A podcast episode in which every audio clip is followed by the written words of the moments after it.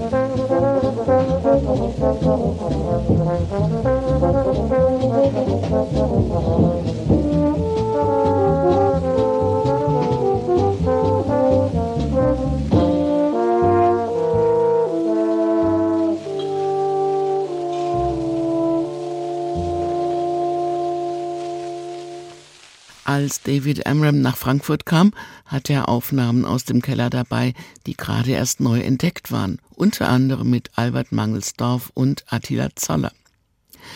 Als David Amram 1954 im Keller spielt, heißt der ganz vornehm Domicile du Jazz. Hier ist der Jazz zu Hause. In Frankfurt spielt er immer schon eine große Rolle vor dem Krieg und während des Kriegs, als er subversiv weiterhin Freiheit verspricht, nach dem Krieg, als nicht nur die in Deutschland stationierten amerikanischen Soldaten ein Jazz-Outlet suchen. Der Trompeter Carlo Bohländer bekommt als einer der ersten Deutschen schon 1945 die Erlaubnis, wieder Jazz zu spielen. Er will mehr. Im Mai 52 eröffnet er sein Domicile du Jazz. Dabei sind von Anfang an Emil und Albert Mangelsdorf. Vor allem für Emil, der aus langer russischer Kriegsgefangenschaft zurück ist, ist der Keller Synonym für Freiheit. Wenn man daran denkt, dass die Nazis ihn verboten haben, dann kann man sich natürlich vorstellen, dass jemand, der dem Jazz so verfällt, wie es bei mir der Fall war, das dann eine große Bedeutung hat.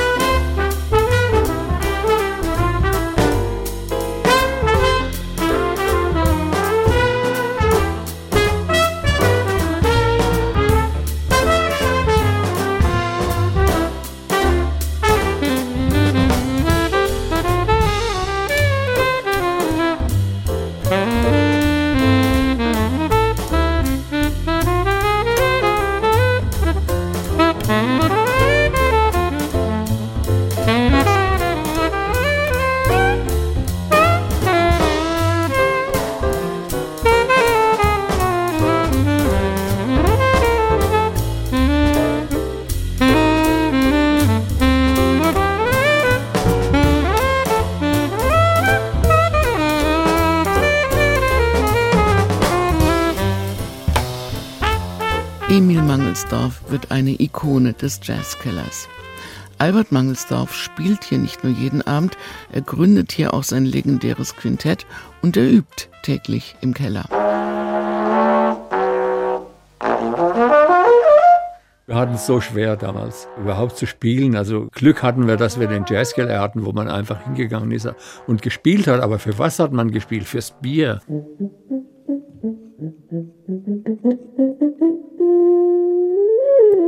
Mm-hmm.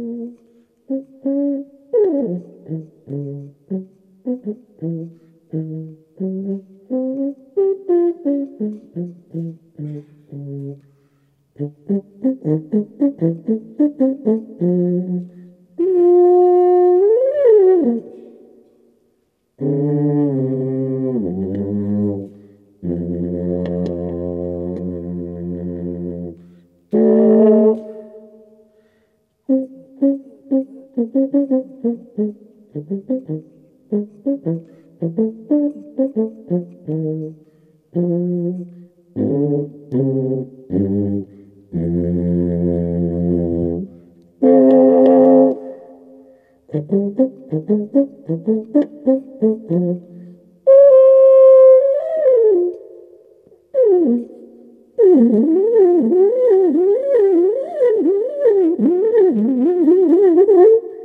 Mm-hmm.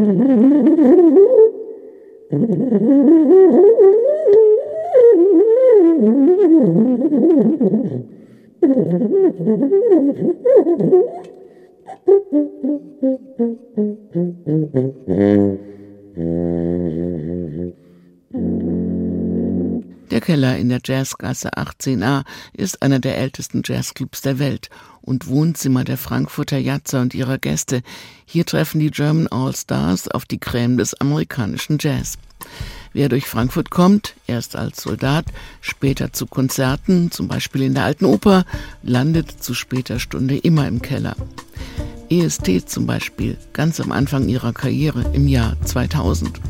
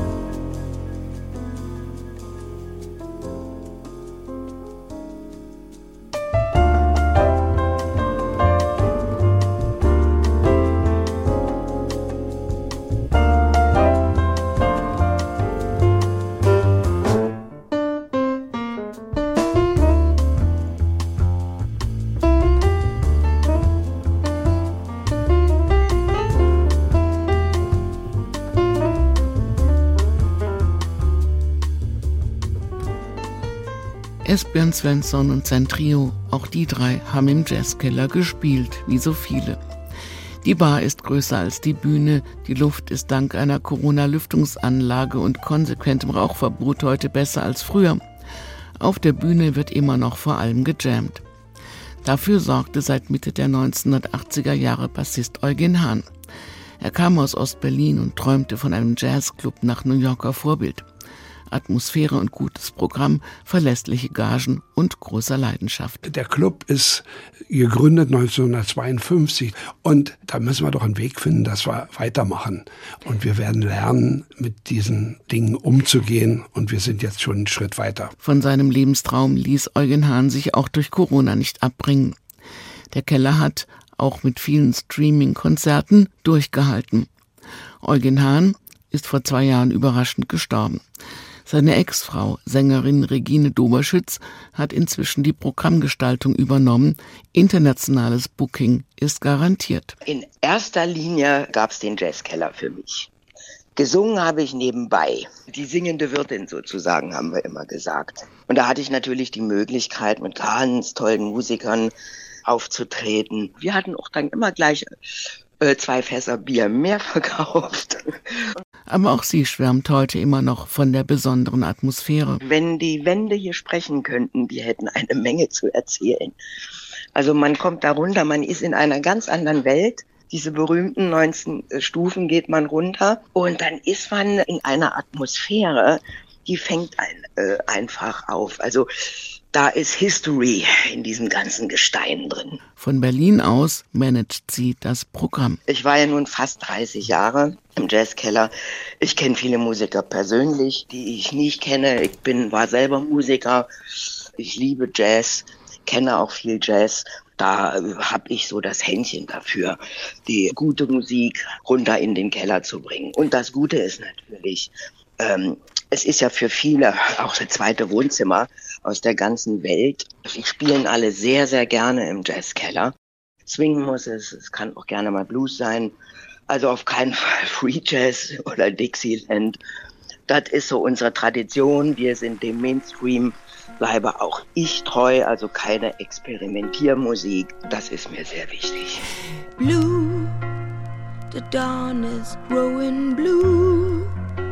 A dream is coming true when you will come our way some sweet day. Red, the sun is rising red, and all my love you'll get when you will come and stay someday. Let me sing that song of the golden girls and the man so strong, merry old song. When everybody else is gone, of the golden girls and the man so strong, that old song.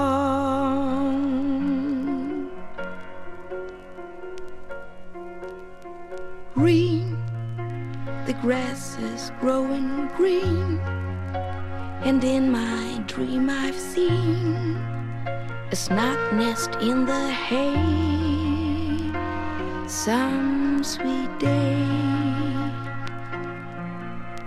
White, sort of tears is white, and black's my lonely nights when you will go away someday. Let me sing that song of the golden girls and the man so strong, sad old song.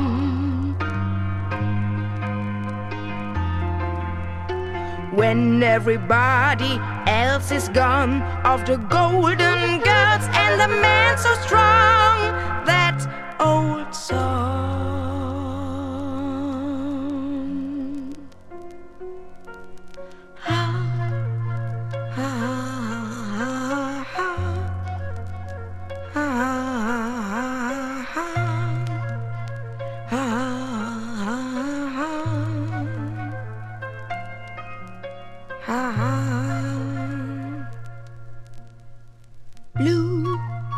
and white and green, and every you between. She's sunny, they will say someday. Regine Doberschütz live im Jazzkeller 1995. Ihr und Eugen Hahns Sohn Philipp ist jetzt Chef des Kellers. Der Keller war ja mein Spielplatz sozusagen, als ich, alt war ich da? Sieben, acht, neun Jahre alt. Äh, da habe ich schon einige Nächte backstage unterm Kontrabass geschlafen. Äh, das hat mich auch nicht, äh, die Musik hat mich auch sehr gut schlafen lassen da hinten. Bin ich gewohnt gewesen. Altes Tourkind weil meine Mama ja Sängerin auch im Osten war, da war, war die immer auf Tour. Und wenn ich da mitgekommen bin, musste ich alles Mögliche an Lautstärke aushalten. Ich glaube, richtig gut schlafen konnte ich immer, wenn es laut war irgendwo. Insofern war das kein Problem. Backstage ist immer cool gewesen. Wer hat schon solche Kindheitserinnerungen? Ich habe als Kind so ein Handrail, wie nennt, wie heißt es auf Deutsch, diese äh, Metallstange, an der man sich festhalten kann. Die habe ich immer vermisst, dass man so mit dem Popo mal runterrutschen kann als Kind. Das hätte ich mir gewünscht, 19 Stufen runterzurutschen. War halt nicht, also habe ich hier immer zwischen den Backsteinen gespielt und irgendwelche Matchbox-Autos in die, äh, in die Löcher, glaube ich, reingeschoben. Das, während Eugen eine Stunde lang den Anrufbeantworter besprochen hat, um das aktuelle Monatsprogramm äh, aufzusprechen, was ihm immer erst nach fünf Anläufen geklappt hat. Also habe ich hier sehr viel Zeit verbracht, auf diesen Stufen hoch und runter zu spielen. Eigentlich wollte er dort nie Chef werden, doch jetzt klingt viel Stolz mit. Ich denke, dass der Jazzkeller Frankfurt nicht nur eine Institution für die Stadt Frankfurt ist, sondern für die gesamte Bundesrepublik. Es ist ein so alter Laden, traditioneller Laden, eine Institution, die eigentlich nicht mehr wegzudenken ist. Es ist ein sehr wichtiger Ort, der niemals weggezogen ist, immer am gleichen Ort verblieben ist. Und ich sage ganz stolz, es ist der älteste Jazzclub in Europa, der immer am gleichen Platz war. Und das ist sehr wichtig für die Kultur in der ganzen Republik. Er setzt ganz zeitgemäß jetzt nicht mehr nur auf hautnah handgemachte Musik, sondern auch auf schicke Cocktails und Sitzplatzgarantie direkt vor der Bühne. Ein Abend im Keller soll in jeder Hinsicht etwas Besonderes sein. Innovation ist ganz wichtig, auch für 70 Jahre. Man muss immer weitergehen und Dinge weiterentwickeln. Man darf nicht stehen bleiben und immer traurig zurückgucken, wie es früher mal war. Früher war nicht immer alles besser. Man kann auch heute ganz tolle Sachen machen und das sehen wir auch, dass so viele junge Leute kommen. Gejammt wird immer noch, wenn junge Musiker aus der Region vorbeikommen. Frankfurter Jatzer wie Peter Klumann zum Beispiel oder Jazzpreisträger Toni Lakatosch und seine Frau Juliana da Silva haben regelmäßige feste Abende. Man merkt, dass da alle aufgetreten sind in diese letzte 65 Jahre, glaube ich. Man merkt dann in der Wende in dieser Musik drin. das ist genauso wie in Village Vanguard in New York.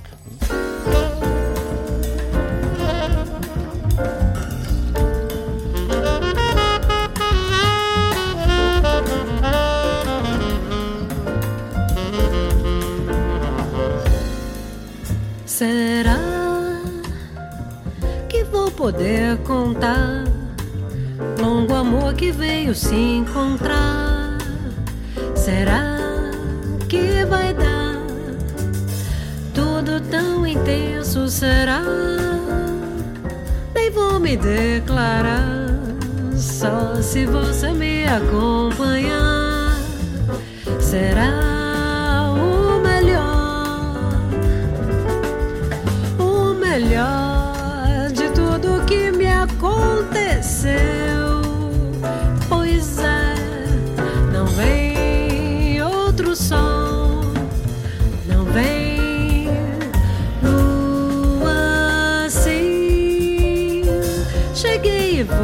Ficar.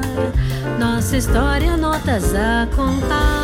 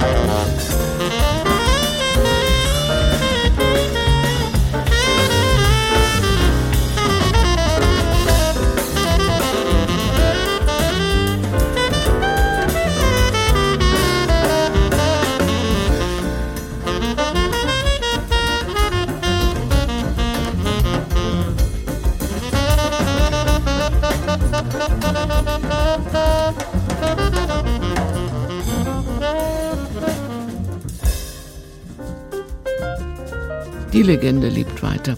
Es sind immer noch die Stammgäste und zufällige Besucher, die kommen. 19 Stufen hinunter in die Ewigkeit. Und die ist noch weit weg. Der Keller wird ja erst 70. Der Keller heute ist eine Erfahrung, eine Jazz-Experience. So verkaufe ich das.